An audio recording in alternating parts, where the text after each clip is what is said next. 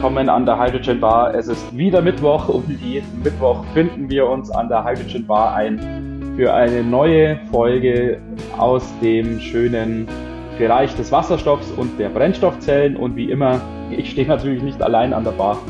Hallo Johannes, freut mich sehr, dass du hier auch wieder einen kühlen Drink mit mir zusammennimmst. Servus. Grüß dich, Martin. Ja, freut mich auch, dass wir hier wieder zusammenkommen. Wir sind hier wieder in einer trauten Zweierrunde, ja. haben uns ein neues Thema ausgesucht, nachdem das auch vor kurzem durch die Presse gekommen ist. Ähm, unter anderem am 1. April, da hatte ich schon gedacht, oh, ja, ist genau. jetzt ein Aprilscherz? Aber äh, ist es nicht. Das, das kam schon Anfang oder Mitte März kamen die ersten mhm. Meldungen raus und dann wurde es halt im typischen Rhythmus äh, durch die verschiedenen Medien gegeben. Nämlich hatten wir eine Nachricht gelesen, dass der, das Ford an einem Wasserstoff Mustang entwickelt, nämlich einen mit Wasserstoffverbrennungsmotor und nicht Brennstoffzelle. Möglicherweise ein Mustang. Ja, ich muss mal dazu sagen. Ja, genau, das, das ist eine große genau. Frage also das Herzstück und darum soll es dann heute auch so ein bisschen gehen. Eigentlich halt ist wirklich dieser Wasserstoffverbrennungsmotor, aber dass der natürlich in so einem legendären Fahrzeug wie dem Mustang dann halt gute Verwendung finden könnte, das macht das Thema natürlich dann auch, wie soll man sagen, so ein bisschen halt aufregend und, und sexy sozusagen auch. Da interessiert sich dann natürlich gleich jeder dafür und deshalb wird es da medienseitig auch ein bisschen so vermutet. Mhm denke ich jetzt mal. Ja, es war wirklich lustig. Ich habe diese Referenz zum Mustang eigentlich nur in der Überschrift von den verschiedensten Artikeln gefunden. Ja. Aber im Text wurde nie eine, ein, ein Nachweis geliefert. Ja, also das Herzstück dieser Pressemeldung, die du da erwähnt hast, hm. oder worum es letztendlich geht, war ja wohl diese Patentanmeldung, die Ford eben vorgenommen hat für diese Verbrennungs- Methode für einen Wasserstoffverbrennungsmotor. Es geht also noch nicht mal, wenn ich das richtig sehe, um den gesamten mhm. Verbrennungsmotor, sondern eher um sozusagen halt thermodynamische äh, Eigenschaften dieses Verbrennungsmotors. Und die Vermutung jetzt hin Richtung Mustang bezieht sich wohl, äh, wenn ich das richtig gesehen habe, darauf, in solchen Patenten sind ja dann immer auch äh, Skizzen und Zeichnungen vorhanden, und die könnten wohl an einen Mustang erinnern, wenn ich das richtig sehe. Also ja, das ist eine griffige Überschrift, ja, wie du es erwähnt genau. hast. Äh, was dann letztendlich dabei rauskommt, glaube ich, das genau. sollte man nicht allzu sehr jetzt hier auf die Goldwaage legen. Daher machen wir es genauso. Wir schreiben nur Mustang in unsere Überschrift rein. In die Überschrift, genau. Dass viele Leute das ja äh, anklicken, Clickbait produzieren und dann Clickbait, genau. sprechen wir jetzt einfach über den Wasserstoffverbrennungsmotor an sich. Genau. Ja, genau. Ja, genau ja, was kann man zum Wasserstoffverbrennungsmotor sagen? Es ist eigentlich, ja, wenn man so ein bisschen in die, ja, man muss schon sagen, jetzt Geschichte schaut, eigentlich ja nichts Neues. Ähm, Wasserstoffverbrennungsmotoren mhm. an sich, die gibt's schon sehr, sehr lange. Ähm, ja. schon, schon seit vielen Jahrzehnten im Endeffekt, muss man sagen. Ja, Jahrhunderten. Ich habe gesehen, 1807 gab's den ersten Wasserstoffverbrennungsautomobilmotor. Ja, Wahnsinn. Ja. Okay wo ich mich gefragt habe, wie hat man damals Wasserstoff? Wo kam der Wasserstoff her? wo, wo kam der her, genau. Ähm, ja. Aber es gab's. Es war wahrscheinlich super, super primitiv. Ich habe auch gelesen, dann irgendwie 1860 gab's dann Weiterentwicklung. Da hatten sie sage und schreibe drei Prozent Wirkungsgrad. Ja, immerhin. Ähm, für diesen Verbrennungsmotor. Also es muss wirklich extrem, also funktioniert haben, aber du bist halt wahrscheinlich mit Schrittgeschwindigkeit oder weniger gefahren. Ähm, naja, gut, um diese Zeit ähm, ja. war mit groß ähm, Rasen auf irgendwelchen Autobahnen jetzt eh noch nicht viel. Her. Genau, aber also, also immerhin ähm, war es ein, ein Automobil damals schon. Ähm, ja. Also wirklich so ein selbstfahrendes Gefährt, das, wo eben der Wasserstoff in einem Zylinder ähm, auch zum ja, explodiert oder, oder entzündet wurde. Ja und anscheinend dann mit dem, wenn die, der Kolben dann runtergesackt ist mit der Schwerkraft, damit hat man dann einen äh, Reifen angetrieben. Mhm, okay. Mhm. Aber ja. gut, dann gab es natürlich eine sehr lange Zeit, wo eigentlich nichts passiert ist.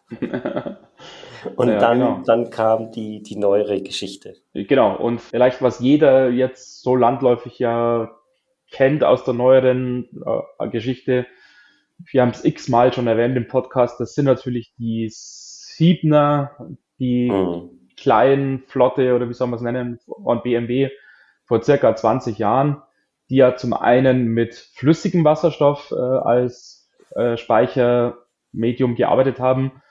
Wir haben seinerzeit ja schon erwähnt in der Folge, wo es um flüssigen Wasserstoff ging. Äh, und zum anderen äh, halt auch mit dem Verbrennungsmotor gearbeitet haben. Und deshalb äh, sollen diese Fahrzeuge, wie gesagt, die schon lange, lange Zeit wieder von der Straße weg sind, auch in dieser Folge wieder hier ihre Erwähnung finden. Mhm. Und jetzt ganz neu war auch, dass Deutz, ähm, dieser große Motorenhersteller oder, oder auch Großmotorenhersteller, ja. angekündigt hat, einen Wasserstoffverbrennungsmotor zu entwickeln und den bis 2024 in Serie mhm. zu bringen. Also jetzt, die Ankündigung kam, glaube ich, letztes Jahr raus, ähm, mhm. entwickeln gerade. Und es gibt dann natürlich noch einige andere Firmen. Ähm, in Deutschland ist zum Beispiel Kiu sehr stark darauf fokussiert, auf den mhm. Wasserstoffverbrennungsmotor. Mhm. Und eben jetzt ganz neu die Meldung von diesem Patent von Ford. Ford, genau rein der Vollständigkeit halber, es gibt ja auch diese Kooperation zwischen Deutz und Kiu, die ja auch einen Motor für schwere äh, Anwendungen zusammen entwickeln, wo also so ein bisschen halt Know-how und Expertise von äh, Kio, jetzt was den Wasserstoff sozusagen angeht, äh, beigesteuert wird und dann auf der anderen Seite von Deutz halt die Erfahrung mit wirklich diesen großen Motoren für die harten, schweren Anwendungen. Und auch hier schielt man, wir hatten ja auch dazu schon eine Folge, Johannes, wir hatten jetzt äh, wirklich schon viele Folgen, mhm. schielt man Richtung dieser schweren Anwendungen wie Baumaschinen, Traktoren und so weiter. Da würde dann dieser Wasserstoffverbrennungsmotor von Deutz und Kiu ein Plätzchen finden. Mhm. Ähm, aber wir wollen ja heute hier den Mustang in den Mittelpunkt stellen, haben wir ja ausgemacht.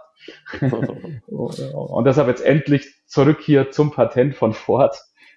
Wie du es ja auch schon erwähnt hast, vor kurzem jetzt eben äh, eingereicht. Und wenn ich es richtig verstanden habe oder wenn ich es richtig äh, durchgelesen oder interpretiert habe, äh, geht es vor allem um die Verbrennungsmethode, äh, um die Stöchiometrie, Lambda-Wert und so weiter. Vielleicht gehen wir noch mal kurz auf die Funktionsweise ein. Weil bei diesem Wasserstoffverbrennungsmotor, da gibt es wohl verschiedenste Ausprägungen, verschiedenste Verfahren. Mhm. Sehr grundsätzlich ist es wie ein Benzinmotor. Es ist wohl auch möglich, das wie ein Dieselmotor zu, auszulegen. Nur ist es recht komplex und ja, geht noch nicht in, in der Praxis. Also ist irgendwie noch im Versuchsstadium. Also dass die, dass man den Wasserstoff so stark komprimiert, dass er von selber sich entzündet. Mhm. Das würde wohl die Effizienz nochmal erhöhen, aber da muss man schon den Wasserstoff sehr heiß machen. Ich habe gelesen, irgendwie 1000 Grad oder sowas, damit man zu diesem Punkt kommt, wo der Wasserstoff dann von selber anfängt zu brennen. Mhm. Es ist auch so, dass in diesem Benzinmodell, da gibt's oder Benzinmotor-Variante, gibt es dann wieder verschiedene Varianten, wie man den Wasserstoff einspritzt, wie man den mit dem äh, Sauerstoff mixt, um den dann in dem, dem Brennraum zu haben und dann den zu entzünden. Und da, da gibt es natürlich wahnsinnig viele Details. Also es ist bei weitem nicht einfach. Da spielt dann die, die unterschiedliche Brenngeschwindigkeit eine Rolle. Der, der Zündbereich vom Gemisch, was mhm auch positiv ist, weil halt, keine Ahnung, du, du kannst der Wasserstoff von irgendwie vier Prozent bis ja. 75% war es, glaube ich, ja. ähm, Luftgemisch zum Brennen bringen und dadurch ja. geht es im Motor wohl relativ einfach. Allerdings hast du halt mit dem Wasserstoff auch extrem hohe Temperaturen und eine ziemlich heftige Verbrennung oder Explosion, mhm. weil die Geschwindigkeit so, so schnell ist. Ja. Und das muss natürlich auch wieder in Betracht gezogen werden. Da muss anscheinend alles dicker gebaut werden und, und stärker ausgelegt werden. Das sind wirklich wahnsinnig viele Details. Da müssten wir mal mit jemandem reden, der sich wirklich auskennt. Nicht einer wie ich, der, der überhaupt keine Ahnung von Verbrennungsmotoren hat, nur ein bisschen was gelesen hat. Aber es ist schon interessant. Es ist nicht ein, ganz so einfach. Also nicht, nicht so, keine Ahnung, dass man da einen Motor nimmt, der mit Diesel gelaufen ist und da hängt ja, man, oder mit Benzin, reinhaut. genau, ja, und ja. man tut da einfach Wasserstoff rein. Da muss man schon einiges an Adaption durchführen. Ein Vorteil ist dann aber, dass der, der Wirkungsgrad von einem Wasserstoffverbrennungsmotor typischerweise höher ist als von einem Benzinverbrennungsmotor. Mhm. Also liegt man wohl bei 35 Prozent. Ich glaube, der Benzinmotor, das waren ja so um die 28 Prozent und Diesel ja. geht wohl um die 45 Prozent. Rein rechnerisch. Ja, genau. Ja, wie du es richtig erwähnt hast, zwei Phänomene sozusagen, die man natürlich im Auge halten muss. Zum einen die Energie, die zur Entzündung von Wasserstoff nötig ist, die schwankt natürlich über den Konzentrationsbereich. Ähm, also wenn ich sehr, sehr wenig Wasserstoff in einer Luftatmosphäre habe, dann ist die Energie zur Entzündung verhältnismäßig hoch.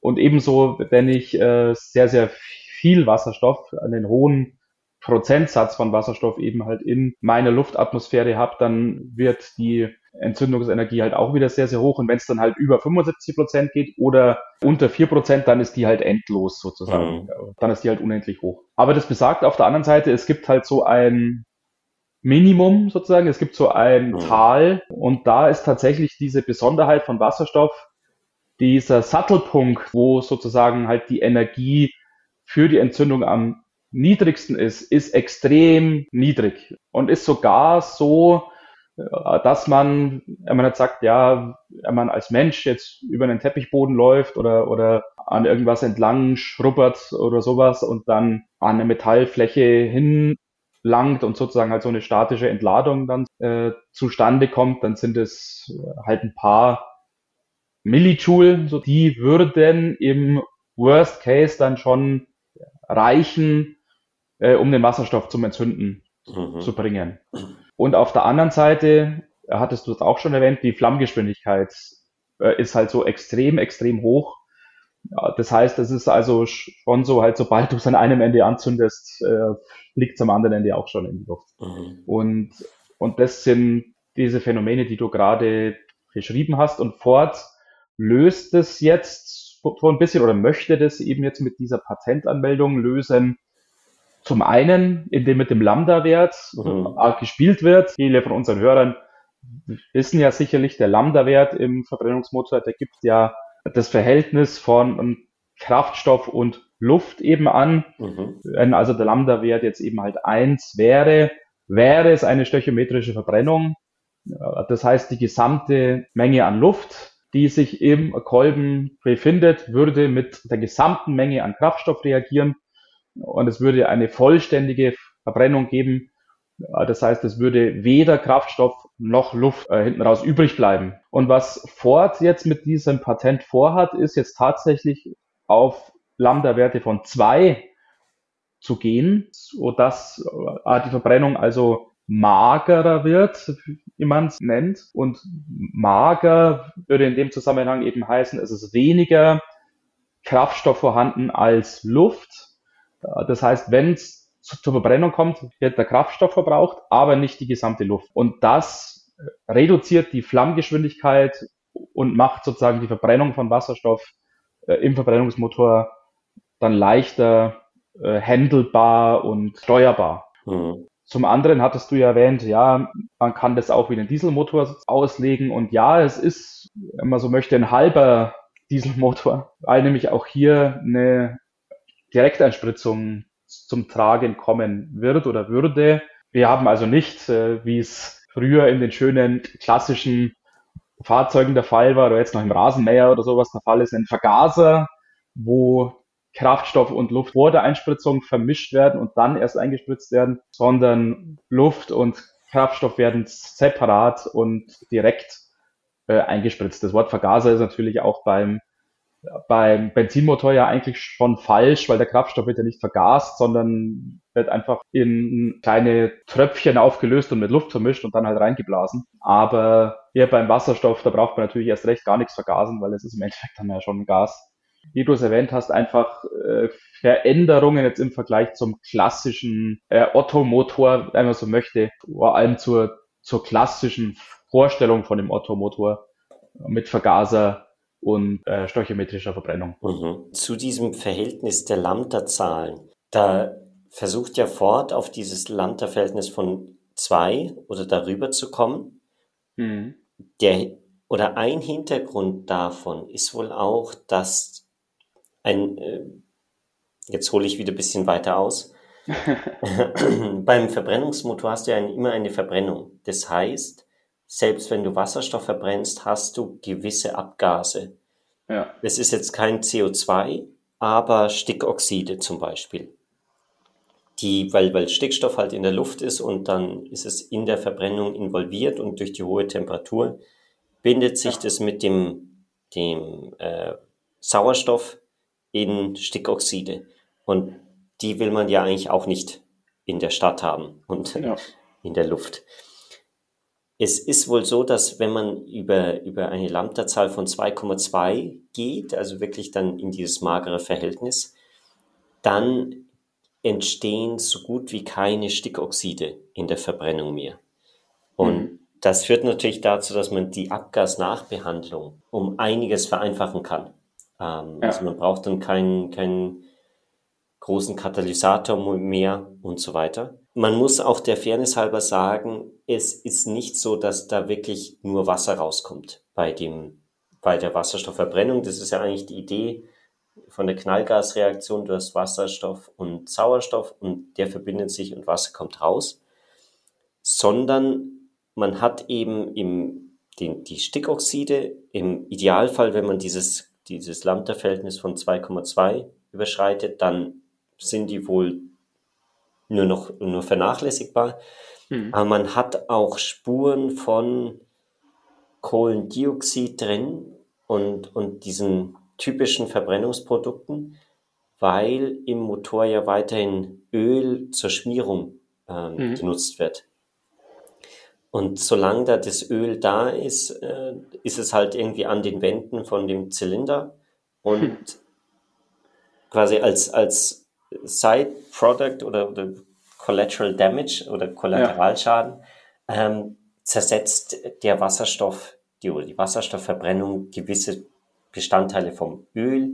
Anscheinend werden da, oder es wird in einem Artikel so beschrieben, dass diese langkettigen CH-Verbindungen in dem Öl einfach am Ende bisschen angebrannt werden. Und da fallen dann immer wieder ein paar Teile ab. Und so okay. entsteht dann halt dieser Kohlenmonoxid, Kohlendioxid und ja. so weiter.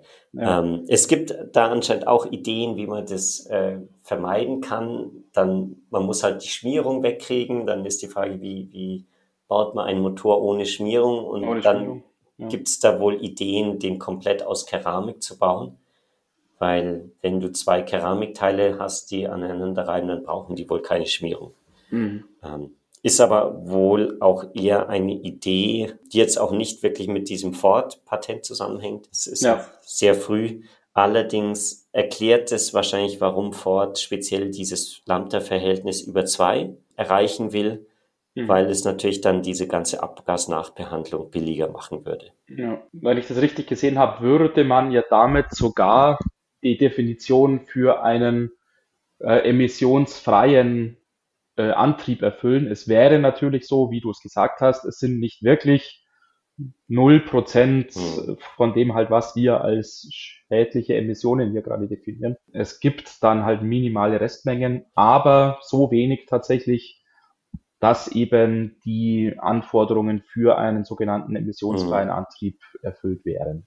Ja, und da melden sich vielleicht die einen oder anderen und sagen, das ist ja jetzt wieder Zahlenschubserei. Allerdings muss man dem, dem Wasserstoffverbrennungsmotor natürlich auch zugute halten, dass hier keine seltenen Erden, Platin, ja. oder was auch immer, also der, der ist nicht so ressourcenintensiv wie jetzt zum ja. Beispiel eine Batterie oder in gewissem Maße auch eine Brennstoffzelle. Brennstoffzelle. Insofern kann man natürlich sagen, die bei der, der, der Produktion von dem Wasserstoffverbrennungsmotor wird die Umwelt auch viel weniger geschädigt. Mhm. Und da gibt's wirklich Stimmen. Jetzt, ich habe auch eine, eine Studie oder einen Artikel von McKinsey gelesen, der unter anderem das als Grund aufgeführt hat, warum der Wasserstoffverbrennungsmotor eine wichtige Rolle spielen wird in der, mhm. der, der, Zukunft im, im Antrieb, im Antriebsmix der Zukunft, weil eben gerade bei, bei sehr, sehr großen Gefährten, also irgendwie diesen Minenlastwagen, diesen Dumptrucks, wo man, keine die, die vier Stockwerke hoch sind, also wirklich diese ganz großen Fahrzeuge, ja. die auch im Dreck fahren, es ist staubig, es vibriert alles, da, da ist halt der Verbrennungsmotor einfach etabliert und ja. der, der hält das alles aus. Und man hat halt da richtig große Leistungen, die man mit dem Verbrennungsmotor umsetzen kann. Wenn man da anfängt, halt mit Brennstoffzellen an, so zu arbeiten, dann braucht man da riesige Brennstoffzellen, man braucht eine riesige ja. Luftfilterung, lauter solche Sachen, wo eben ein Wasserstoffverbrennungsmotor vielleicht die die viel effektivere, einfachere und schnellere Lösung ist, um ja. diesen ja. Sektor zu dekarbonisieren. Ja. Und es gibt natürlich dann auch weiterhin die Konzepte, wieder ein, eine Art Plug-in-Fahrzeug zu machen. Das heißt, ich habe den Wasserstoffverbrennungsmotor und dann zusätzlich noch einen elektrischen Antrieb. Und ja. damit könnte ich diesen Wasserstoffverbrennungsmotor Motor im optimalen Wirkungsgradbereich kontinuierlich laufen lassen. Und da kann man anscheinend die, die Gesamt, den Gesamtwirkungsgrad erheblich steigern. Mhm. Ich habe da auch in einem Artikel mal gelesen, dass man wohl auf knapp bis zu 50 Prozent, also irgendwie darunter, wahrscheinlich 45 Prozent oder sowas, mhm. kommen könnte. Das muss ich eigentlich nochmal recherchieren, ob ich den Artikel wiederfinde.